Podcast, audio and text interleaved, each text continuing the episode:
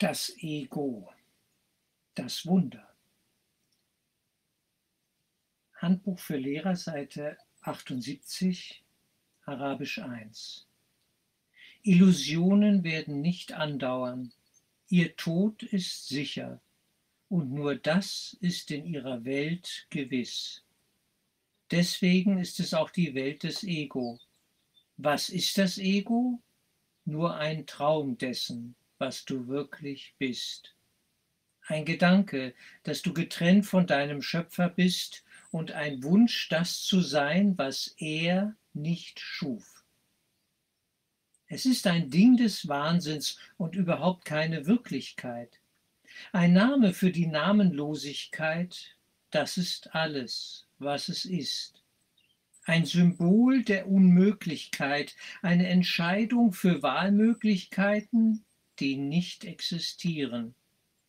Wir benennen es nur, um uns verstehen zu helfen, dass es nichts als ein uralter Gedanke ist, dass das, was gemacht wurde, Unsterblichkeit hat.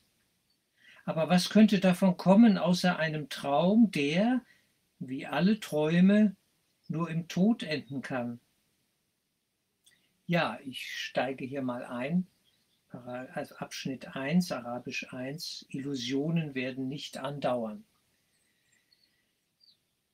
Das Ego ist im Kern die Idee der Trennung, weiter nichts. Die Idee der Trennung stellt eine Unmöglichkeit dar angesichts der totalen, absoluten Realität des reinen Geistes. Der reine Geist, das Höchste, ist in sich eins und absolut solide und, und manifest Einheit. Und das können wir uns schwer vorstellen. Wir sind Gefangene des Ego-Denksystems und insofern ist für uns Spaltung und Trennung und Differenziertheit, Formenvielfalt absolut normal. Das kennen wir. Damit sind wir aufgewachsen. Schon unser körperliches Sein ja, lässt uns vermuten, dass das alles wahr ist und wirklich ist. Über die fünf Sinne wird es uns ja auch bestätigt. Aber was ist, wenn die fünf Sinne Teil des Problems sind? Wenn sie selber nur das bestätigen sollen, ja, was, was nicht wirklich ist? Das ist ja, die, das ist ja der, der, der Zirkelschluss so in sich. Ich sehe einen Körper, ich fühle einen Körper, also muss der Körper wirklich sein. Ja, woher weiß ich das? Die fünf Sinne, die suggerieren mir das. Vielleicht ist das eine Fata Morgana. Vielleicht sind die fünf Sinne nur dazu gemacht, etwas zu bestätigen, was es in Wahrheit nicht gibt. Dass dahinter eine größere, die eigentliche Wirklichkeit ist. Und ich mich in einer Art Traumblase befinde. Was ist das Ego? Nur ein Traum dessen, was du wirklich bist. Wir träumen, und das Fatale an Träumen ist, wenn man nicht weiß, dass man träumt. Also nicht luzid träumt, sondern normal träumt. Der normale Traum bedeutet, dass ich das, was ich da im Traum erlebe, für wirklich halten muss. Es geht gar nicht anders. Ich bin fest davon überzeugt, während ich träume, dass das, was ich träume, real ist. Und das Ego ist ein Traum. Und insofern glauben wir dran. Wir glauben an die Realität der Trennung, der Gespaltenheit der Welt von Ich und Du und den Kriegen, die daraus entstehen. Aber dieser Gedanke der Trennung, ein Symbol der Unmöglichkeit, ja, sagt es hier sehr schön. Es ist ein Symbol für die Unmöglichkeit. Es gibt diese Trennung nicht. Es kann sie nicht geben. Und nur das muss in unserem Geist geheilt werden, die Idee der Trennung. Und damit verdunstet das Ego, der Glaube an Trennung. Wir haben der Trennung, dem Trennungsgedanken Glauben geschenkt. Das war unsere Entscheidung. Und damit fiel Adam in einen Schlaf. Und er schläft, er träumt.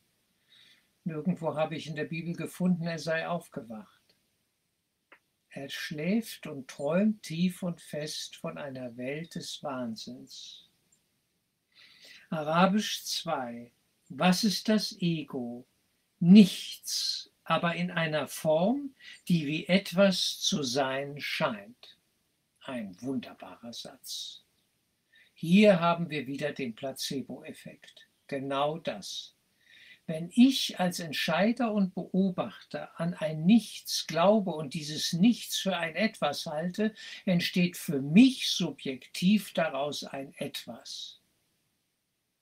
Scheinbar realer Wirkungen möglich. Ja? Nicht? Dass, dass, dass reale Wirkungen daraus entspringen können. Ja? Scheinbar realer Wirkungen mächtig. Und äh, dieses Nichts, nicht? Nichts aber in einer Form, diese Form ist also immer leer, sie ist eigentlich nichts, aber die Form beeindruckt uns. Alles Körperliche beeindruckt uns total, die ganze Welt, das Universum, die Planeten, all das beeindruckt uns. Nichts aber in einer Form, die etwas zu sein scheint. Der Schein trügt. Aber wir glauben dran. In einer Welt der Form kann das Ego nicht geleugnet werden, denn es allein scheint wirklich zu sein. Doch könnte Gottes Sohn, wie er ihn schuf, in einer Form oder in einer Welt der Form weilen? Derjenige, der dich bittet, das Ego zu definieren und zu erklären, wie es entstand, kann nur jemand sein, der denkt, es sei wirklich und der durch die Definition sicherzustellen sucht, dass sein illusorisches Wesen hinter den Worten, die es wirklich zu machen scheinen, verborgen wird. Also wenn wir hier schon vom Ego sprechen, muss uns immer klar sein, wir sprechen von einem Nichts. Es gibt dieses Ego in Wahrheit nicht. Da ist nichts. Und dieses Nichts, von dem wir hier sprechen, erscheint uns aber als ein Etwas. Ich. Und dann gehe ich sofort auf meinen Körper.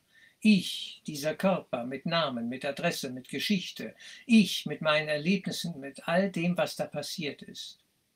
Und wir fühlen uns bedroht von der Aussage, das sei alles nichts, ein Traum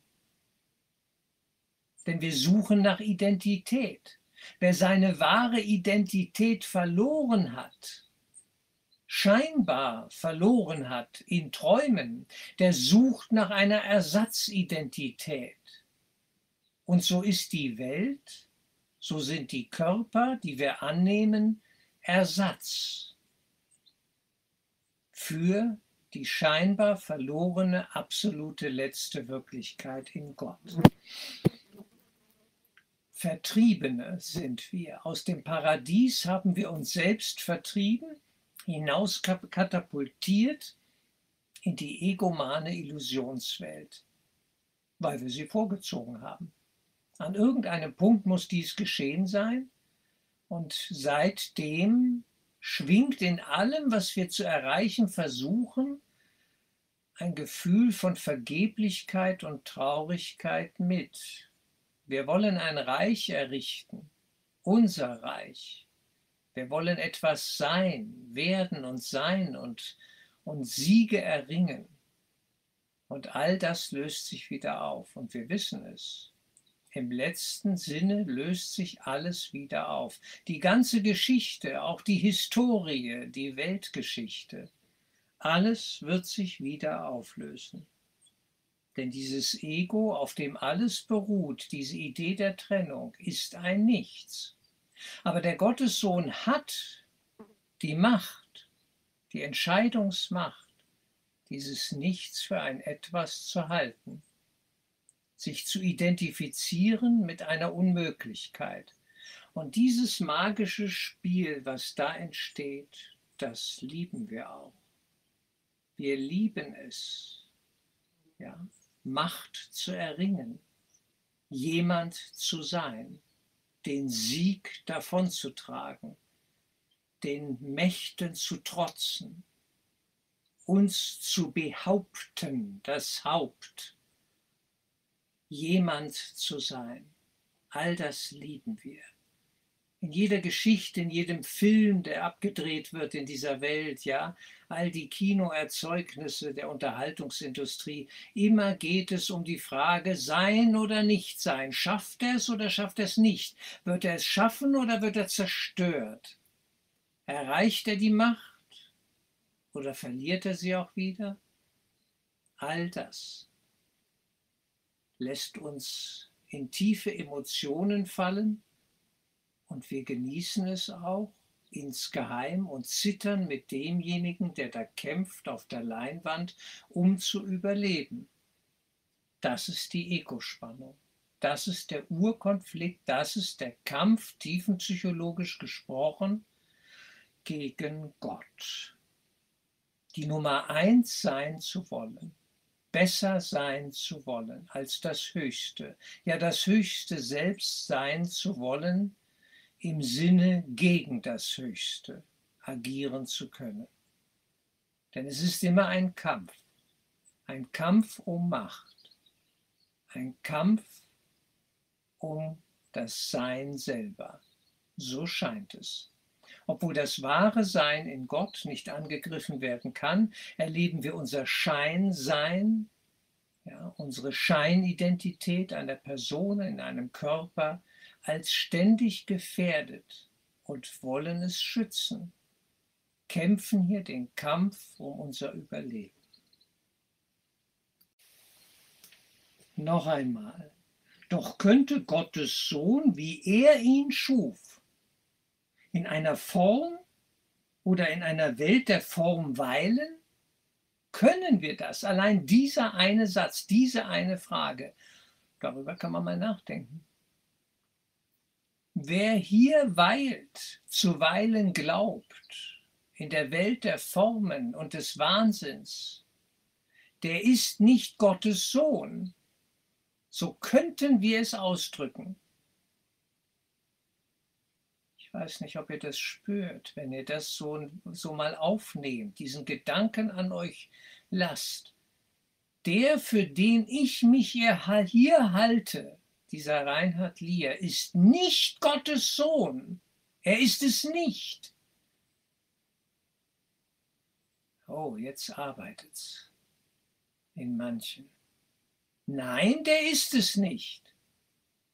Das bin ich nicht. Ich bin, wie Gott mich schuf. Wenn wir diesen Satz im Kurs anwenden, diese Übung, eine der zentralsten, dann könnten wir uns fragen, ja, wer sagt denn das jetzt? Naja, sicherlich am Ende nicht die Person, für die wir uns halten. Denn die ist ja nun alles andere als Gottes Sohn. Die ist ja genau das Gegenteil dieser Reinhard Lier. Diese Inkarnation, diese Geschichte, das hat ja mit Gott gar nichts zu tun. Das hat sich da einer selbst gemacht. Wer? Ich. Natürlich ich. Und wir gehen in die Konstruktion des Beobachters und Entscheiders, eine hilfreiche Brücke, um uns bewusst zu machen, wovon wir reden, was die Feinabstimmung ist. Die ganz, ganz feine Feinabstimmung.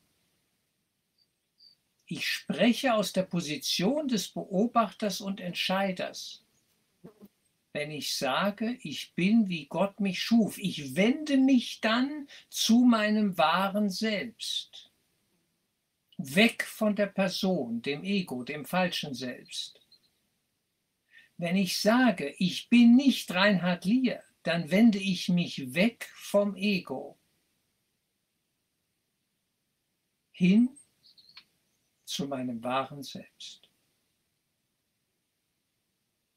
Was mit diesem Reinhard Lier wird, ist völlig egal. Diesem Körper, dieser Inkarnation, wie das ausgeht, ist völlig unwichtig. Ich bin es nicht, ich war es, war es ja nie.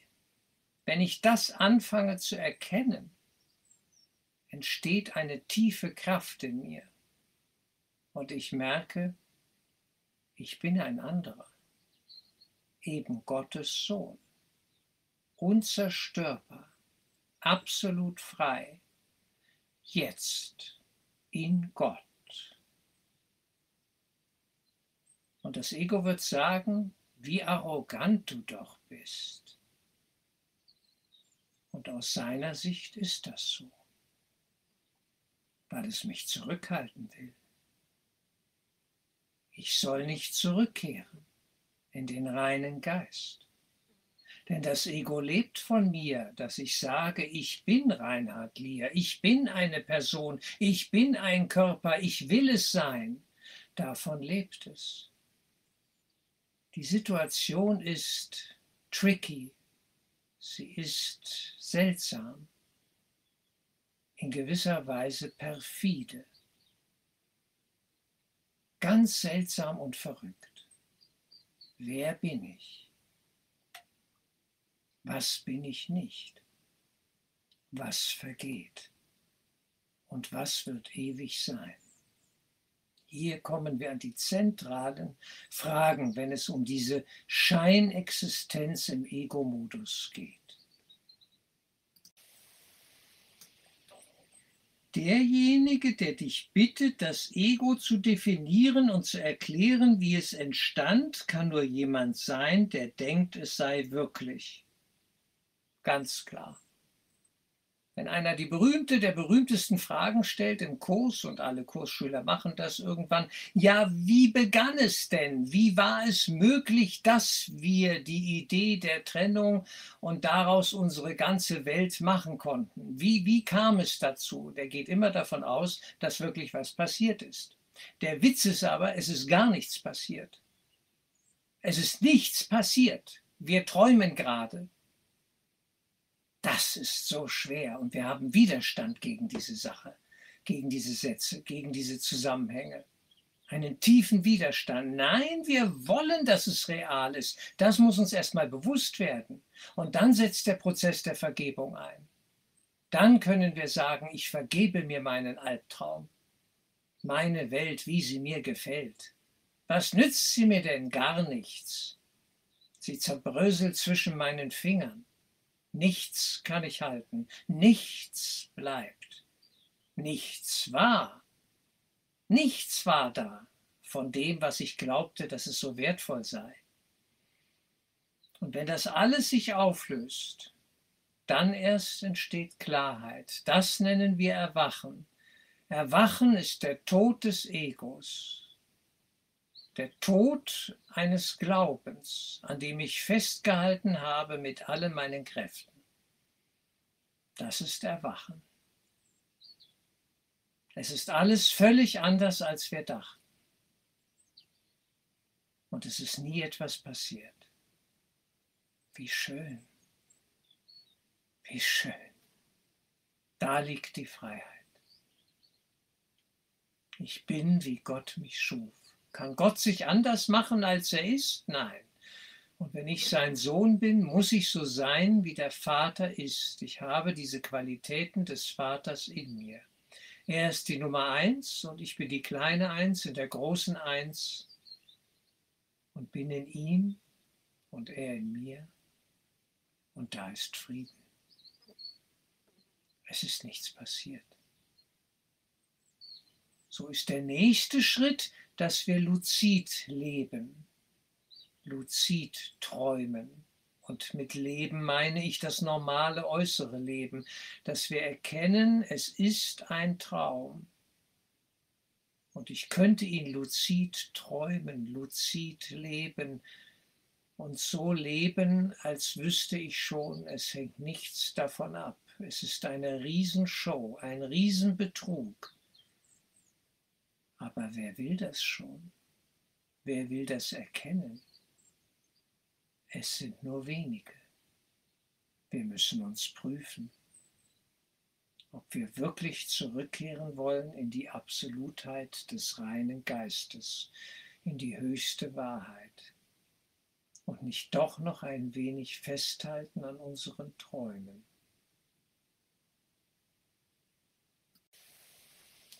Für heute nehme ich noch Arabisch 3 dazu.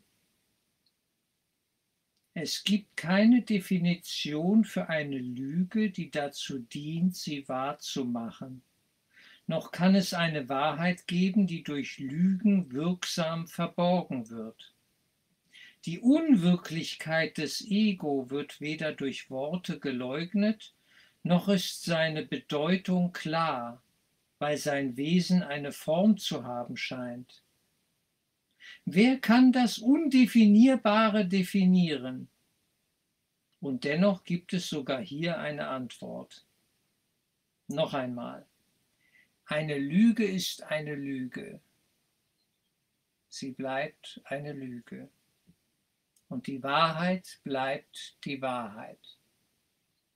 Die Wahrheit löscht die Lüge aus. Wir müssen die Lüge der Wahrheit überbringen, die Träume dem Erwachen überbringen. Dann lösen sie sich auf. Man muss Lügen nicht bekämpfen. Man muss nur eine neue Entscheidung treffen. Nicht mehr daran glauben zu wollen. Wir glauben an Lügen an die eine große Lüge. Ich bin getrennt von Gott. Ich kann mich selber neu erschaffen. Ich lebe rein aus mir heraus, abgeschnitten von Gott. Das sind Lügen. Und diese Lüge haben wir geglaubt. Und unsere Welt scheint das zu bestätigen. Da liegt der Punkt. Die Unwirklichkeit des Ego wird weder durch Worte geleugnet, noch ist seine Bedeutung klar, weil sein Wesen eine Form zu haben scheint. Die Unwirklichkeit des Ego, sie muss erkannt werden. Es ist ein tiefer Erkenntnisprozess, der auch gefühlt werden muss, weil wir uns seiner Bedeutung eben noch nicht bewusst sind, ist das nicht ganz so einfach das geistig abgreifen zu können, die Idee der Trennung, was das bedeutet, diese Unmöglichkeit, die für uns eine Gegebenheit darstellt in unserer Welt, eine Selbstverständlichkeit, dass das eigentlich aus geistiger Sicht eine Unmöglichkeit ist, das muss uns erst noch klar werden. Da sind wir noch gar nicht, noch nicht wirklich. In Gott gibt es keine Versteckspiele, weil es keine Dunkelheit gibt, weil es keine Grenzen gibt, weil man sich nirgendwo verstecken kann. Es ist schier unmöglich, denn alles ist offen, alles ist frei, alles ist verbunden. Es gibt keine Teile,